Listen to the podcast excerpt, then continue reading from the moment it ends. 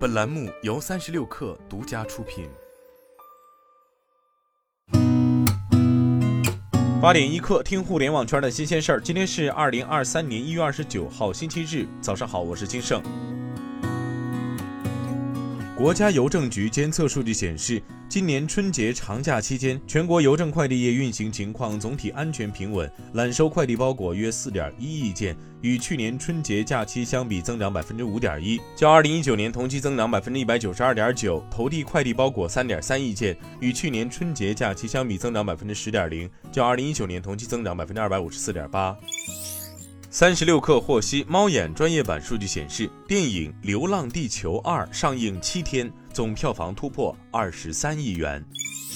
吉利汽车集团 CEO 干家跃发布新春寄语，为二零二三年吉利汽车发展定下总基调：速度挑战极限，无限想象空间。干家跃表示，二零二三年吉利汽车集团销量总目标为一百六十五万辆，并力争要实现新能源产品的三个翻番增长。新能源整体销量翻番增长超过六十万辆，雷神混动销量和高端纯电极客销量也同步实现翻番增长。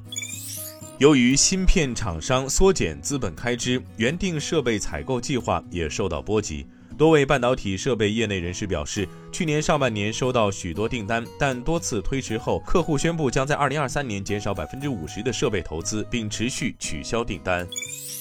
据报道，苹果 Apple Store 零售店将首次引入马来西亚，已开始为进军马来西亚零售市场招聘员工。苹果最近在其网站上发布了马来西亚门店的招聘启事，招聘门店经理、技术专家和支持人员、企业销售人员和运营专家。